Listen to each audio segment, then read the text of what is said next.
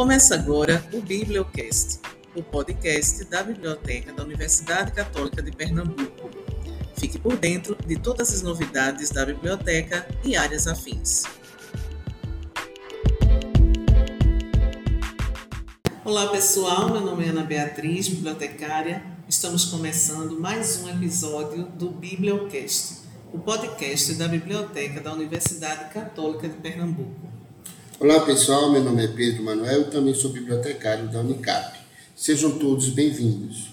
Neste episódio, conversaremos com a professora Sirlene Francisca Sales da Silva, doutora em Psicologia Clínica pela Unicap, com diversas especializações em gerontologia e geriatria é coordenadora do curso de especialização em gerontologia da Unicap, gestora do Cine Legalmente Pessoa Idosa, é membro do SAI, Serviço de Atenção ao Idoso, e mais recentemente se tornou assessora do programa Unicap Prata. Como vocês já perceberam, hoje iremos falar sobre envelhecimento, mas não só sobre velhice, e sim sobre ressignificação da vida. Muito bem-vinda, Sirlene. Ai, muito obrigada. Para mim é um prazer muito grande estar aqui com vocês na biblioteca, no Bibliocast. É uma satisfação para falar sobre as questões né, relativas ao envelhecimento, à velhice. Para mim é um prazer. Que prazer, o prazer é todo nosso, professor Sirlene. Então, eu começo já com uma pergunta sobre o processo de envelhecimento não porque eu já tenho 50 anos, né? não por isso. Mas aí eu pergunto, o que levou. Uh, mas afinal, o que é velhice? Essa é a pergunta que a gente, que, que a gente se faz e traz para o nosso público. E como é que ela está condicionada, sobretudo, que a imagem da velhice ao desgaste físico, uhum. essa questão. Conta pra gente, professora. Ah, com muito prazer. Então, a velhice é a fase da vida que compreende né, os anos que começam aos 60 e aí segue até o final, né, desde a velhice inicial, a velhice intermediária e a velhice já mais mesmo mais longeva, né? Então, é, a gente sabe que existem desgastes, o impacto do tempo né, sobre o nosso corpo, sobre a nossa saúde biológica, fisiológica, sobre a nossa saúde mental e também sobre as questões relacionadas né, à cultura e à sociedade, que coloca né, a pessoa idosa no lugar de peso social, descartável, o que é muito difícil para a pessoa idosa. Então a gente viu que nesses tempos de pandemia, a primeira categoria de pessoas a serem isoladas, assim, socialmente, foram os idosos. Então a solidão foi muito forte e a gente sabe que já existem pesquisas que apontam, tipo assim, 80% dos idosos que moram com família, eles sofrem de solidão. Então, embora morem com família, sofrem de solidão. E o que, que a gente pode fazer por essas pessoas idosas em solidão? Como que nós podemos incluí-las socialmente? É, vieram muitos aspectos, né? A pandemia sobre o idoso, a violência do Sim, idoso. É, é, é, o medo da, da pandemia em si, da morte, da doença. E tem também, Pedro, aquela cultura de que a pessoa envelhece e não pode aprender mais nada. É como se a vida estivesse se acabando, né? Nada que aquela pessoa faça é, faz muita diferença, ou nada que a pessoa, ou a pessoa perde a capacidade de aprender. Parece-me que é isso. E até de tomar decisões. Sim, né? Sim, então, assim, por isso que talvez eu fico, só falo por mim, aquele medo de envelhecer, aquela negação de que está se envelhecendo, porque é como se eu estou chegando ao final, não é? A gente sabe que há uma negação da velhice, né? Então, assim, por quê? Não sei se vocês recordam que em 1975 Sandro Becker vendeu 8 milhões de cópias daquele, da, de uma música que cantava A Véia, o nome era A Véia Debaixo da Cama. Sim. Então isso aí, gente, é, é muito triste, porque eu tinha 5 anos de idade na época e lembro que meu pai, todos os dias de manhã, ligava ao rádio e estava cantando a véia debaixo da cama. Veja que isso atingiu uma grande parte da população que escutava. E a gente foi crescendo, não só a gente, como as pessoas que são idosas hoje, que estão se tornando idosas, até essa compreensão de debaixo da cama. Então, o que, quem está debaixo da cama está no escuro, sozinho, porque eu acho que quem não brincou já aqui de se esconder debaixo da cama? Isso. Então veja que lugar né, que a maioria das sociedades ocidentais colocam a pessoa debaixo da cama. Só que hoje, né, isso aí foi há 30, é, quase 40 anos atrás, e hoje a gente tem uma nova perspectiva da velhice. Então tem um documentário Envelhecência, que ele traz um novo olhar sobre a velhice. Uma pessoa, tipo, não teve tempo quando mais jovem estudar medicina, mas era um sonho, um projeto de vida. Então ele se forma, né, ele passa a ser médico aos 82 anos de idade. Nossa. Uma pessoa que após 60 anos ela começa a surfar. Então vocês vejam, a outra, outra senhora, Judite, ela faz a primeira tatuagem aos 70 anos de idade. Então vejam assim que a reviravolta que está se dando não é nessa questão do envelhecimento, da velhice, né, que existem novas possibilidades de ser. Ô, Sirlene, isso me remete a uma outra curiosidade nossa, né? Porque, notadamente, ninguém está vendo, mas Sirlene é muito jovem. E eu fico perguntando, seu currículo na área de gerontologia, ele é extenso, é incrível. E eu fico pensando, o que é que te levou a, a embarcar nessa área da gerontologia, estudar o idoso, a se envolver socialmente? Não é? é isso foi o quê? Paixão? É paixão? É um compromisso social? É uma missão. Eu entendo como uma missão. Acho que todos nós temos uma missão nessa vida. Então eu encontrei o meu caminho. Eu tinha, acho que, vinte e poucos anos. Eu não tive avós maternos nem paternos. E eu lembro que uma vez eu estava em uma banca de mestrado ou foi doutorado, não recordo, e uma pesquisadora disse que a resposta de nossa pesquisa, né, da vida acadêmica que a gente procura, está na nossa infância. Então, eu não tive avós paternos nem maternos. Então, talvez essa falta me impulsionou a busca do conhecimento, né, sobre o processo de envelhecimento da velhice. Então, aí daí então eu comecei a trabalhar aos 30 anos com não, tinha 20 e poucos anos, comecei a trabalhar com, coordenando um projeto que atendia aproximadamente 60 mil idosos no estado. Eu coordenei durante nove anos esse projeto. Então, cada vez eu me apaixonava mais né, pelas questões relativas ao idoso. E eu dizia, quando eu chegava para fazer palestras assim nas comunidades, e eles, sabe, se emocionavam muito, conversavam, às vezes choravam e perguntavam: Você é tão jovem, você é Sirlene? Eu sou. Então, eles me abraçavam chorando e agradecendo o que a gente vinha fazendo por eles por meio desse projeto que a gente trabalhou. Então, assim, para mim, cuidar dos idosos é uma paixão, é uma missão. Professora, a gente vê essa cultura de, é, da perspectiva logo cedo, de olhar para a velhice é, mais os orientais. Né? A gente tem, é, culturalmente, os orientais têm esse cuidado. Né? Mas aí a pergunta que eu, que eu faço é: como é se reinventar na sua perspectiva aos 60 anos? Se reinventar significa você sonhar, realizar sonhos, projetos, ter motivações para viver, buscar um projeto para realizar. Em qualquer fase da vida, a gente precisa ter motivos para viver que nos impulsionem a vida. Então, projetos, sonhos. Então, correr atrás dos seus sonhos e não se permitir absorver o que as sociedades, a maioria ocidentais, falam do idoso. Inútil porque não produz mais. Não é esse lugar, aposentação, o mundo acabou. Não, gente. Eu me aposentei, agora eu vou buscar realizar meus sonhos, projetos de vida, que eu não tive tempo quando eu era mais jovem, né? Pelas próprias é, situações do ciclo vital da família, então a gente não tem às vezes esse tempo e chega na velhice, eu me aposento, agora eu vou realizar sonho e projeto. Então é se reinventar, sabe? Eu acho que a palavra é inovar e reinventar-se. Apesar de toda uma cultura ocidental que cultua o corpo, a juventude, né? a gente teve informações mais, mais constantes nas Olimpíadas em que o Japão tem um número expressivo de idosos que ultrapassaram 100 anos. É, então a gente vê essa questão cultural muito forte e de educação. É isso também. Sim. Qual a sua opinião, Cícero? Olha, a, a, o Japão, por exemplo, né, a China, eles têm também como na Europa, eles que são assim países né, mais longevos. Então eles têm um respeito muito grande, sobretudo no Japão, à pessoa idosa. Então, lá é outra cultura de valorização do idoso. As pessoas lá têm outra qualidade de vida.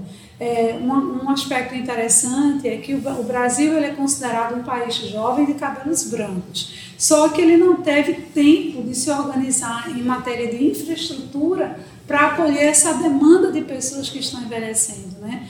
E diferente dos países lá, como o Japão, como a Europa, que eles se prepararam para receber a demanda de pessoas que estão hoje idosas. Então lá as pessoas são muito mais valorizadas do que aqui. A gente vê, eu recentemente participei de uma reunião sobre o Congresso Internacional Avós dos Avós, que vai ser lá em, vai ser nos Estados Unidos, e a 99% dos organizadores do Congresso tinham mais de 80 anos de idade.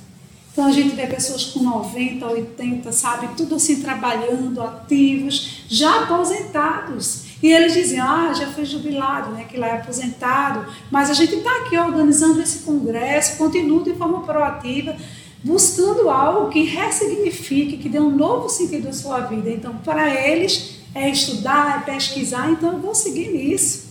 Né, fazendo o que eu é gosto. tão interessante que ah, como a cultura não é do oriental ela é diferenciada porque eu acho que também tem a ver com a forma com que eles encaram a morte, Sim. Né? da morte seu início. Né? Eu lembro de assistir um filme em que eles treinavam pessoas para arrumar o defunto, mas arrumava de um jeito que você não está só preparando um luto, mas você está preparando a entrada para uma nova vida. Então as pessoas não se entristeciam, as pessoas se alegravam por aquele momento, por estar cumprindo uma outra fase da vida. Eu acho que essa finitude, não é, também é tão castradora que ao mesmo tempo faz com que os próprios idosos se percebam e reproduzam essa limitação né? Quando vem alguém estudando, mas o que, é que você está fazendo aí naquela universidade? Não é? O que, é que você está fazendo ali naquele grupo de dança? Você é velho, você é idoso, você devia estar em casa. Não é? Então, assim, o que, é que você tem a dizer para essas pessoas que ainda reproduzem, sendo idosos, esse tipo de pensamento? Que está na hora de mudar de ter um novo olhar sobre a velhice, porque nem tudo está acabado. Acho que enquanto a gente estiver aqui respirando, sabe? Nós temos pulsão de vida, então é ir à luta, em busca de realizações, projetos, metas, sabe? Ter objetivos. Então não parar, não se deixar levar por essa onda, por essa vibe, não, porque velho, lugar de velho na cadeira de balanço, não. Lugar de idoso, lugar de velho é na universidade, é fazendo aquilo que ele gosta, viajando, passeando, fazer aquilo que te dá sentido, que, que te atrai, que te mobiliza. Então é ter esse novo olhar. A grande questão, Bia, é porque subjetividade é algo que passa 500 anos para se construir e mais de 500 para se desconstruir.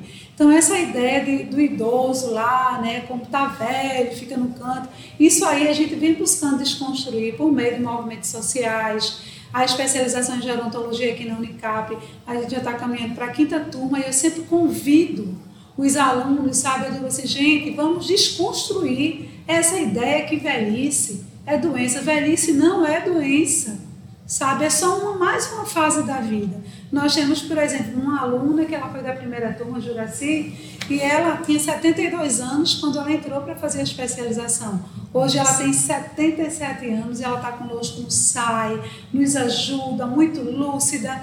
Meu Deus, eu acho que Ju tem mais saúde que eu, então é uma pessoa fantástica.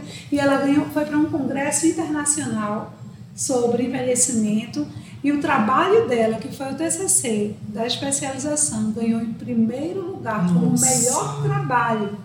Tá? Então, ali tinham pessoas de outros países apresentando e Ju tirou no primeiro lugar. Então, isso mostra para gente que a velhice não é o fim, mas é um início de uma nova etapa de vida. Então, acho que as pessoas idosas como eu que estou ficando, nós estamos caminhando para isso, todos nós ficaremos idosos. Então é ter esse novo olhar, que a velhice não é o fim, mas é o princípio de um novo tempo na nossa vida. Ô, ô Silene, e nesse contexto, explica para gente como é que fica assim, o mercado de trabalho para o idoso. E esse programa Unicap Prata, que Sim. é uma novidade desse semestre, fala para a gente como é que isso vai funcionar. Sim. Sobre o mercado de trabalho para pessoa idosa, a gente sabe que o governo ele já tem é, incentivo né, para as empresas que permitirem que a pessoa idosa volte a trabalhar, né? o idoso no mercado de trabalho, porque eles têm experiência, que muitos jovens, a gente só vai adquirir experiência vivendo, né, que a gente vai aprendendo. Então a gente sabe de empresas, por exemplo, São Paulo e outros lugares, que só querem funcionários idosos. Isso é bem interessante pela experiência, pontualidade, responsabilidade. Não que os idosos não tenham, jamais. Eles também têm, mas o idoso ele tem isso mais solidificado, né? E sobre a Unicap Prata, é um projeto sonhado pelo Padre Pedro, pelo nosso reitor, e muito bonito, está sendo realizado pela PROPESP, Proreitoria de Pesquisa, Pós-Graduação e Inovação, né, sobre a coordenação, a Proreitoria da professora doutora Valdenice, Raimundo, e é um trabalho que vem assim tentar inserir, né, incluir, a gente vem trabalhando com inclusão social, inserir a pessoa idosa no contexto universitário, seja fazendo um curso de extensão do desejo dela, que a gente buscamos sondar quais os cursos que as pessoas idosas gostariam de fazer. Então, passamos um formulário de interesse, então, alguns têm, outros não têm na universidade também eles voltarem a fazer uma graduação. Então, ex-alunos da universidade, da Universidade Católica, tem 40% na, na graduação, tem 20% na pós-graduação. Então, assim, tem um leque de possibilidades para ocuparmos o nosso tempo e sairmos da solidão. Porque quando chega a fase da aposentação, a vida nos prepara para o mercado de trabalho, mas não nos prepara para nos aposentarmos e chega lá, toma-se um choque quando a gente é aposentado. Então, vamos ressignificar, e a universidade também, a Unicap Prata, ela abre né, assim, os braços para acolher os funcionários, ex-alunos, tanto para voltar a ser aluno novamente, estudante, quero dizer, como também para fazer um serviço voluntário.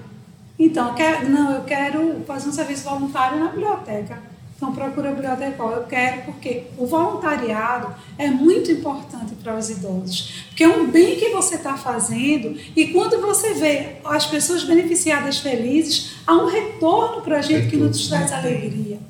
Então, abre as portas também para o serviço voluntário. Então, é um projeto muito lindo sonhado pelo Padre Pedro, nosso reitor, e que nos convidou e a gente está fazendo com muito carinho aí. Se a gente quiser saber mais, Sirlene, sobre o projeto, onde é que a gente acessa, como é que a gente busca informações? Nós já temos a página da Unicap Prata, tá certo? Temos também o número de celular, temos o telefone 2119 4488, temos um e-mail que é unicapprata@unicap www.br. Certo.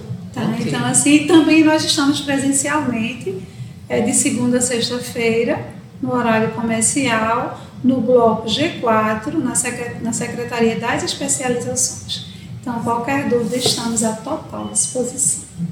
Professora, pega nesse gancho de políticas públicas, de ações uh, existentes em prol da pessoa idosa. Uh, qual a senhora indicaria assim, que para as pessoas terem conhecimento, para se situarem nos seus direitos, seus deveres. Vejam, aqui a gente tem anualmente o Dia Internacional do Idoso. A gente sempre traz uma pessoa para falar sobre o estatuto. Também fazemos réplicas né, para poder orientar as pessoas idosas. Anualmente a gente faz isso e por, pelo serviço de atenção ao idoso, que é um serviço voluntário, um serviço que não se paga na universidade, a gente sempre está fazendo palestras. Então, recentemente nós tivemos uma, né? O que é que mudou no Estatuto de 2003 para cá? Então, assim, outro, outro lugar também é a Escola do Estatuto do Idoso, promovido pela UPE também a gente tem aqui o Ministério Público, tem, que tem a caravana Cidadania da Pessoa Idosa. Então, são espaços, e com a gente mesmo aqui na universidade, porque um dos cursos de extensão que nós vamos ter é para falar sobre o Estatuto. Então, é muito importante que as pessoas que têm a partir de 60 anos conheçam os seus direitos. E eu lembro que minha mãe andava com uma, um, um estatuto, né, o livro debaixo do braço, para se defender ali, né? Porque infelizmente tem que ter uma lei, né? Para é, conhecimento e informação, né? Sim, sim. Para ter esse acesso. Silene, eu gostaria só que você repetisse o número do contato do, do programa, do projeto Unicap Prata e o e-mail, para caso a gente, certo. o nosso público queira entrar em contato. Ótimo. Então, 2119 4488 e o e-mail é unicap.prata@unicap.br. Ô, Sirlene, infelizmente, porque a gente estava no bate-papo tão bom Isso, aqui que a gente, muito legal, a gente poderia estar tá, assim se prolongando, mas a gente tem um tempo, né, para ser é, agradável também para que as pessoas possam escutar, entrar em contato né, depois. E nós estamos encerrando esse episódio. De antemão, agradecemos muito. É, saiba que a biblioteca reforça essa parceria com a Unicap Prata né, em atividades como treinamentos, capacitações e, claro, estamos aguardando esse tão sonhado retorno gradativo para que a gente possa iniciar com a devida segurança todas essas atividades. E né? até voluntariado também. Claro, voluntariado. Vamos conversar. Visitas, né, dos idosos que fazer um tour Nossa. pela Unicap, pela biblioteca, porque é uma das maiores bibliotecas que Incentiva saiba, a né? leitura. Sim, que é também, importantíssimo. também. Gente, tem que quem quiser consultar o acervo da biblioteca, as, especializ... as monografias de gerontologia, é só acessar o site da biblioteca, unicap.br biblioteca, né? E agradeço é, só divulgando que o podcast, né, o Bibliocast, é resultado do nosso é, é como é que se diz? É, Isolamento nosso, nosso isolamento produtivo, produtivo. gente. Hoje, porque no início da pandemia foi em 2020, criamos o podcast da biblioteca, o Bibliocast. E, e a ideia era abrir mais um canal de comunicação e informação. Né? Muito bem, parabéns a vocês e gratidão. E é isso. Nós é que agradecemos. Então, pessoal, é, além de, dos agradecimentos à professora Silene, e a gente ainda pede a vocês, quem, quem queira, queira falar conosco, sugerir pautas, sugestões, e até críticas, arroba BC Unicap, entre em contato com a gente. Muito obrigado, até o próximo. Até o próximo. Até o próximo, abraços.